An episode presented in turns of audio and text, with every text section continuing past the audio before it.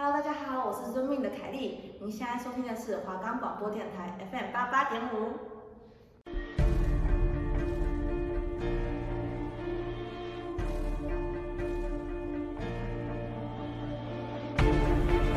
法网恢恢，疏而不漏，案件解析，藏入你心。每周二下午七点半到八点，行动八八五，正熙、子豪带你探索台湾史上重大的刑事案件。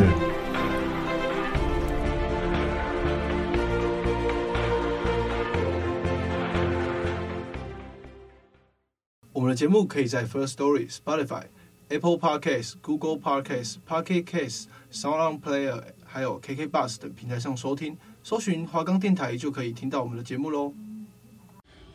Hello，大家好，欢迎收听今天的行动八八五哈。对，然后我们我现在录音的时间呢是五月十二的早上一点五十八分。对，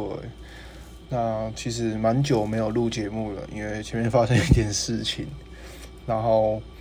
我跟子豪两个都确诊了。对，所以其实我们现在是分开在隔离的状态，然后我们就两个人各负责一集，然后把这个。节目把它做完，然后呢，另外跟大家提一下哈，就是有一个很开心的事情，就是我发现呢，就是我们这个学期做了新的单元、新的主题以后呢，跟子豪的节目一直都是榜上有名的状态，然后甚至第六周的话，我们还是第一名，应该是吧？我看一下，我记得我记得我记得是拿到不错的成绩啦，对。可能大家都比较喜欢看这个有的没有的，对。然后我们第六第六集其实是跟大家在讲的是那个那个咒取取材的那个嘛，那个那个解，哎，那个什么那个案件，那案件就是中邪的案件，对对对。好，好，不管了。那我们今天呢，我跟大家讲一个案件呢，就是争夺女儿抚养案的这个杀妻案。对，他其实还有杀一个女儿。对。然后我们今天讲的这故事是比较悲伤一点的，然后。对，应该说我们一直以来讲的节目都是东西都是比较悲伤一点的。对，好，那我们今天讲的这案件呢，就我们刚才前面讲到嘛，这个主角叫做李鸿基。那李鸿基呢，是蔡英文总统从二零一六年上任以来，然后就在这六年的任期里面，其中执行过了两次死刑，然后其中一次呢，就是这个在二零一八年的八月三十一号枪决的这个李鸿基哈。那为什么？这这两次枪决为什么会其中会那个会会执行他呢？就是当然说我们在执行死刑，可能他们会有一个取向，就是说这些有比较有杀鸡杀鸡儆猴的这个效果，不是说他们的罪不一样，因为他们都是死罪，然后都是犯了非常严重的事情，对，然后就是可能有比较有杀鸡儆猴这个作用啦，就可以让大家不要去做这种事情，对。然后呢，就是像这件案件呢，其实发生在我们日常生活中是蛮常会遇到的事情哈，就可能爸妈闹离婚，然后再因为小孩的这个抚养权，就很多人他们其实离婚绝对是因为跟不管是老公还是老婆啦，就是你们夫妻的感情不太好的状况下才会有这样的一个情况嘛，然后。所以他们通常最放不下的就是小孩，所以大家可能一直在争夺抚养权。对，那其实因为呢，他其实工作一直非常不稳定啦，所以到最后其实是把小孩会判给妈妈，这是非常合理的。然后呢，在这个李鸿基的辩论辩护律师也说到哈，在他眼中，李鸿基是一个。他有非常想要有美好的家庭，但是却是被现实给击倒的老爸。哈，那其实早在这个案发的时候，就是那时候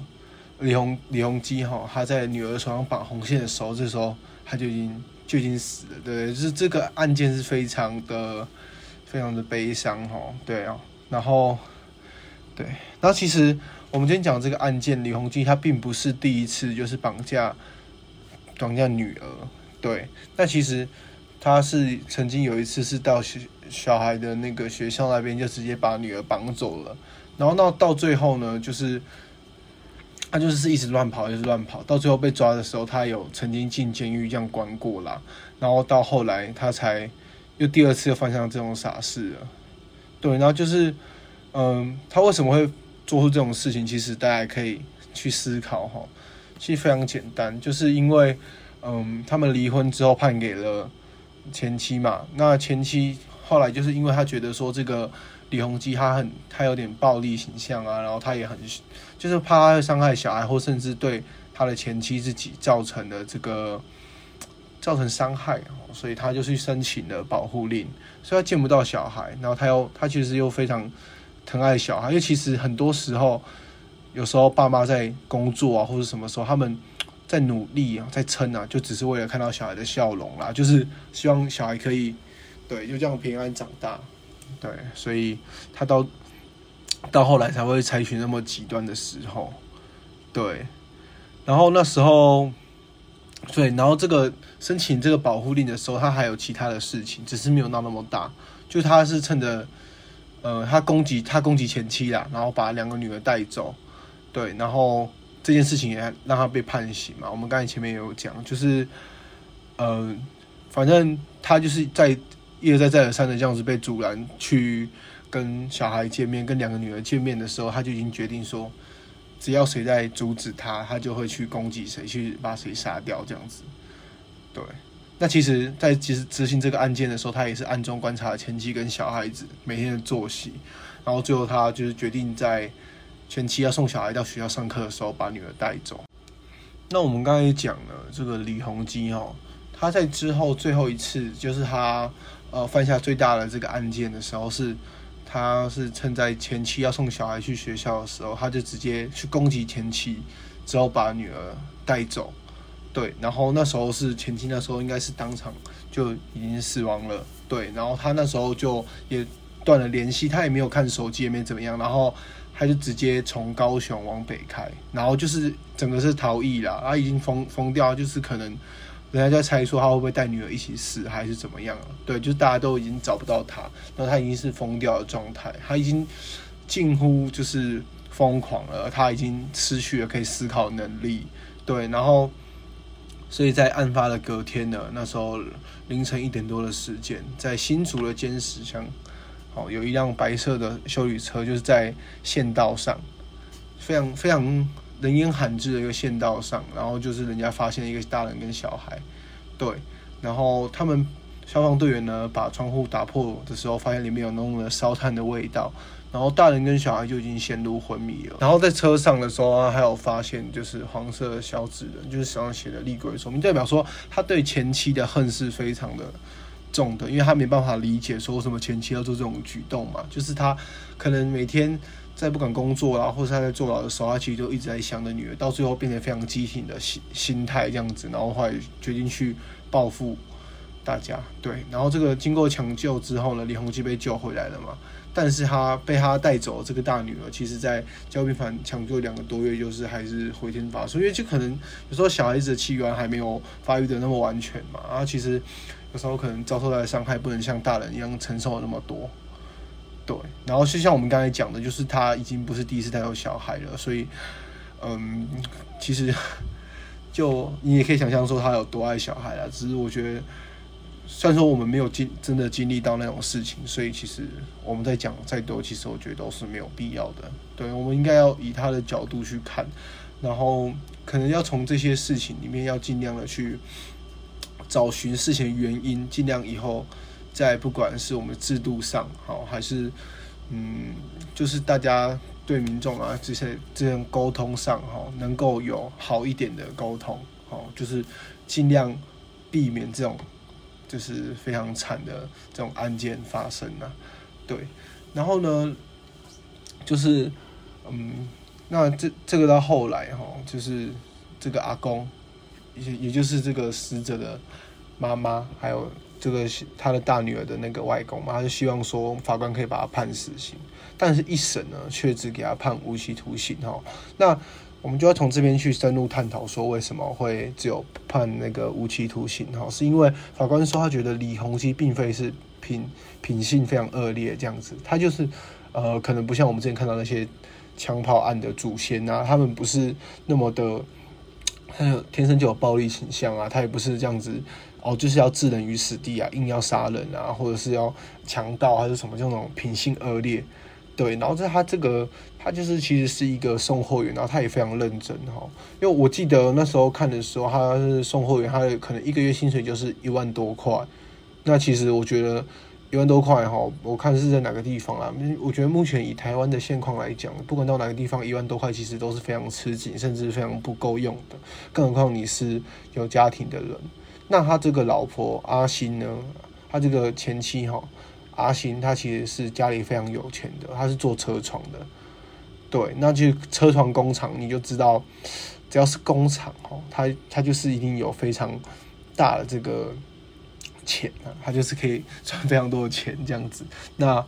当初其实阿星也是非常执意说要去嫁嫁给李鸿基这样子，就是他们想要一起打拼，对，那其实。我相信李宏基一定也想要认真，很认真想要做这些事情啊，对。然后，但是其实他后来去前妻各个工厂上班之后，可能就是大家会一直去去针对他啦。其实我可以非常理解这个事情哈，就是可能有时候你在，嗯，就拿可能普通家庭来讲，就你可能去家庭的企业，不管是呃老婆到老公这边家庭企业，或是老。老公到老婆那边的家庭企业，就是你到别人家里面，别人多少还是对你会有一点话要讲，因为因为你毕竟你是外人，你们不是他的家人，你只是因为这个结婚的关系，所以跟他们有所连接，所以他们多少会有一些话语去刺激他，然后去攻击他，对，然后这些东西可能就会就是有点不平等，然后故意要搞他这样子啊，所以就会。可能让夫妻这样子因为这样争吵，那你也知道我刚才讲了嘛，他这些原本的收入一定不怎么高，他就算到这个工厂，他一开始做的话，薪水起薪一定也不会太高啦。他就是变成说，李鸿基就是一直觉得说啊，我什么都一直做不好啊，然后 我可能怎么都会一直处在这种弱势的情况下，然后他又没办法在家里抬得起头，所以久而久之，他的自卑感哦就越来越重了，就越来越严重了。他就后来就觉得说哦。大家好像都瞒着我，大家都不相信我，我可能就没有用啦。大家可能都不想要去去关心我啊，大家不想了解我，大家看不起我。最主要是人家他觉得人家看不起他，然后甚至还怀疑说前去外遇，所以后来动手打人，就是这样子让他变成一个有有有精神疾病的人。然后他因为他可能给自己很大的压力，再加上他有小孩的关系，所以其实他一直都活在这种压力上。他到后来还要去看医生，就他控制不了自己的脾气跟行为，就是有点。对，要有心心理疾病嘛。相信，我觉得在现在这社会来讲，步调很快哈。然后大家有时候社群网站啊，或怎么样，大家这样讲来讲去，也是常常会有这种情况发生啊。就是不可有点该怎么讲？就现在现在社会就是蛮常会有这种事情发生。对，还是要提醒大家注意一点哦，因为你很难说，你可能今天在网络上随便讲的东西，你对别人造成的影响有多大？那哪一天你可能？遭受到人家的报复啊，还是怎么样？那就是你没办法去预料哦，就尽量避免这种事情。那可能有些人有这些困扰的话，你可以推荐他去看医生，或是专心的听他，聆听他的想法，然后听他诉说。我觉得这就是非常好的方法。你再讲再多都没有用，最好的方法还是听。对，好啦，那我们就继继继续回来这个案件哈。那这个案件呢，就是。就是他的治疗到一半的时候，他知道了前妻要去申请保护令嘛，所以他就觉得说，那我为什么还要继续为我的这个疾病做努力嘞？反正大家都不要我了，那我 我干嘛做这些事情，对不对？然后后来前就是他就是一这整个爆炸了，他就开始想方设法想要去得到小孩子，对，那嗯，反正我觉得。这些事情，然后就是，虽然说我我不能说他做的方式是对的，我不能讲是对，因为他毕竟他已经杀人了。但是我觉得今天会造成这个案件，哈，我觉得娘家要占很重的部分。你不能说就是用你，就是你什么都不做，然后你只用一个旁人的角度，然后去攻击啊，甚至去否定所有的事情。对，那。搞不好他其实真的是很认真想要去做这件事情，他想要认真把这个家撑起来了，然后大家都一直在看不起他。那我觉得，就可能每个人的家庭出身，那并不是他可以去想的。那你今天就算你是赚的比较多钱，你可能地位比较高，我就觉得也没有必要去不平等对待大家了。就是大家总是会有低潮的时候嘛，就是。不要演变成这样子。然后到后来，其实李鸿基说他跟他前妻的娘家已经 就到了不死不休的地步了。对啊，然后他就觉得说，其实啊，你就判我死刑吧，法官，要不然你哪天我出来的话，我一定还会再报复这种事情。对啊，那当然了，这边就扯到说，人家说啊，那这样子的话，那法官就真的不判他死刑吗？呃，真的判他死刑吗？还是说到后来是不判他死刑这个状态？那我觉得我们之前也跟大家讲过，也讨论过很多遍哈。这种事情并不是说你的民意，还是说我们的想法，然后我们去讲，那法官就会有所动摇。他有一些判断的标准啊，还有一些公约、一些法律，还有一些先前的判例。那这些都是法官他们可以去讨论，并且去思考说要怎么。判这个案件啦，就是并不是我们所谓民意啊这样子，好，或者是你心里就想说啊，他应该怎么样，他就应该怎么样，他其实还是要照着我们的法律去走，所以并不能因为李鸿基说啊，我就是要这样子，哦，你就是这样去做，就是我们还是要把他的前因后果，还有他所有的心理状态啊，做来的这些精呃这个精神的鉴鉴定之后，然后我们才能做出一个判决嘛，对。好，那其实这个案件我觉得非常的简单，对啊，那其实就就也也没什么好可以多讲的，就是很简单，就是他想要有美好的家庭，然后他跟前妻组了一个美好的家庭，但是后来因为钱的关系哈，然后他们两个就变成就是开始因为钱吵架，然后来还有小孩子的出生嘛，那因为他的工作呢，他是在前妻的家里工作，好像遭受到人家那些。就是冷嘲热讽，然后再开始被看不起，然后大家就觉得他很烂，他是个懦夫啊，他他不认真工作啊，就久而久之，我相信在那个情况下的话，你的心理状态一定不会太好了。他就是已经开始自卑，到最后就是演变成没办法就是回来的地步。那最后他们也后来也离婚了。那想当然了，我刚才讲了，他们家是车厂的工厂，所以他的经济状况一定比这个这个李鸿基还要好。对，所以一定是判给那判给前妻嘛？那前妻一定是觉得说他有病，因为他刚才我刚才前面讲到说他精神病嘛，他会攻击他，所以他后来去申请了保护令。那保护令让李鸿基觉得说我这样子以后都看不到小孩了，于是他去采取攻击非常极端的方法，所以后来因此而入狱。因为毕竟保护令还有说或者是小孩是判给小判给前妻的嘛，所以他没办法看到小孩，就变得说他也没有什么。目标可以努力了，于是他去攻击，后来坐牢。坐牢出来以后呢，他还是想看小孩，但是前妻不肯。毕竟你被攻击过，你可能没办法相信他，所以后来才会衍生出这个惨案。然后这个惨案就是前妻被攻击，当场就是就可能后来抢救还是怎么样，就是当场就可能就过世了，或者是后来也没有抢救回来，就是已经往生这样子。然后后来大女儿就被带走，带走以后就跟爸爸一起走了，这样子。那最后呢，李鸿基被救回来了，然后经过司法审判，然后他还是呃在后来呃就是蔡英文的任内呢，然后就是这样子被枪决。对，那今天的案件其实就差不多到这边。那有点沉重这个案件呢，当初我在看一些资料的时候，我也是在思考说，其实现在社会的案这种案件非常的多，那我是不希望说任何人再遭受到这样的事情啊。对，但是这种太多事情呢，就可能。不是我们这样子随便讲讲就可以解决的。当然，对，那我们就听点轻松的歌好了。然后今天要介绍的歌呢是温蒂漫步的《我想和你一起》。对，我们来听吧。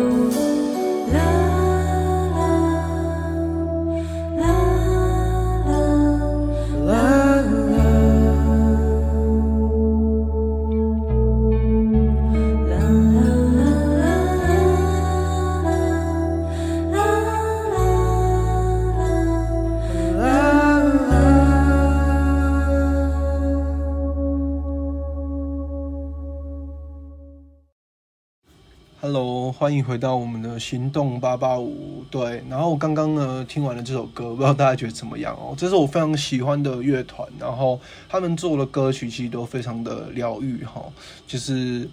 或是非常有些情感的表达是我非常喜欢的，大家有空可以去听听看。对，对，然后我们刚才讲的这个案件，我相信就是大家一定都会觉得非常沉重啦，但呃，我相信，我相信就是。可以，这时候社会可以更好，我们可以更努力去在各方面做得更好，这样子啊。那其实，呃，我跟子豪搭档做节目已经两个学期了，然后我们这一年的的实习基本上都一起，然后我们上次甚至啊上学期的这个直播还是一起做哈。那其实我觉得还是蛮有趣的啦，就跟我当初可能设想的差不多，就是我们一起录节目，一起玩，然后嗯。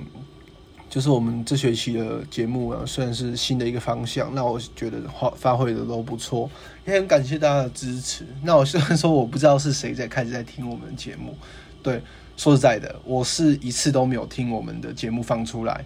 对，因为可能是我觉得自己的声音很奇怪，然后或者是就是我们平常在讲这些东西的时候，我们资料都做得非常的丰富，我们很认真的去做，所以我觉得我投入了所有东西，然后再讲这个节目，那。播出之后，其实我就蛮放心的，所以我才我还没有去听这样子。好啦，那不知道大家有没有什么话想跟我们说？我觉得可能也没有机会说了，毕竟这是我们的第八周的节目啦。然后，对，还是很很谢谢大家。那我其实这一年呢，我也认识了蛮多不同的朋友啦，不管就是在广播组里面的，一个可能我们是。就点头之交也好啦，还是怎么样？就大家一起共事，从一开始的广播大赛来做，然后来一起来这样子。那我觉得蛮可惜的一点是，因为我们现在不在广播间里面录音，对，然后就觉得说，其实我们非常认真在做一件事情，只是说后来都因为疫情，我觉得大学太多事情都因为疫情，就是像这件事情，我们的这些节目啦、新闻等等，就太多时间、太多事情因为疫情的关系而变得草草结束。就是有点有点感叹，我刚刚才跟那个蛇丸，然后叶一婷，我们跟他聊过，就觉得说有点惆怅啊，就我们事情那么快就结束了，有些朋友啊，或什么的一些 partner 啊，我们可能大事都不会再都不会再见面了，对啊，那对，那我们今天的节目呢，其实就差不多到这里结束了。那对，希望我们有有缘还可以再再见啦。那我们其实广播电台还是有非常多的节目没有放出来哈。我现在录音时间是十二号，然后我们现在因为呃广播间关了，哎，我记得应该还是会播出，应该还是会播出，只是说后来 Podcast 会再晚一个礼拜。那我们还有非常多的节目，对，总共是二十五个这个学期，所以大家有空就多去听啊。我觉得其实有些节目也是非常值得大家重复去去听的。对啊，像我很喜欢的就是黑黑开学啦。他们之前是做那种都市传说或者偏鬼屋社区，我不太敢听。但这学期他们就是情侣档嘛，那一搭一唱，我觉得我蛮喜欢，蛮酷的。对，那像 B One 聊嘻哈，我兄弟他们在做的啊，有点这样讲起来有点有点屁，可 没有啊，真的真的就好朋友。对，正南跟那个志勋嘛，他们两个。在在做这个节目，然后我觉得他们一直在开发一些就是地下地下的歌手，然后还有一些对于嘻哈音乐的见解哦，那我觉得蛮蛮酷蛮有趣，大家可以去听。对，然后云林小传说嘛，刚才讲十万的节目，那他们其实做的东西就是一直都是我所会害怕的。虽然说我现在已经 练得非常的厉害了，就是我可能晚上 睡在这边我都不会怕，或者说我会看这些节目。我看人家整理出来这些节目，然后我尽量尽量去分析，然后去选择说我下一周要跟就是听众们要要要讨论的是哪些案件这样子。好啦，那对，非常感谢大家一年来的支持。好，我跟子豪在这边下台一鞠躬，谢谢大家，谢谢。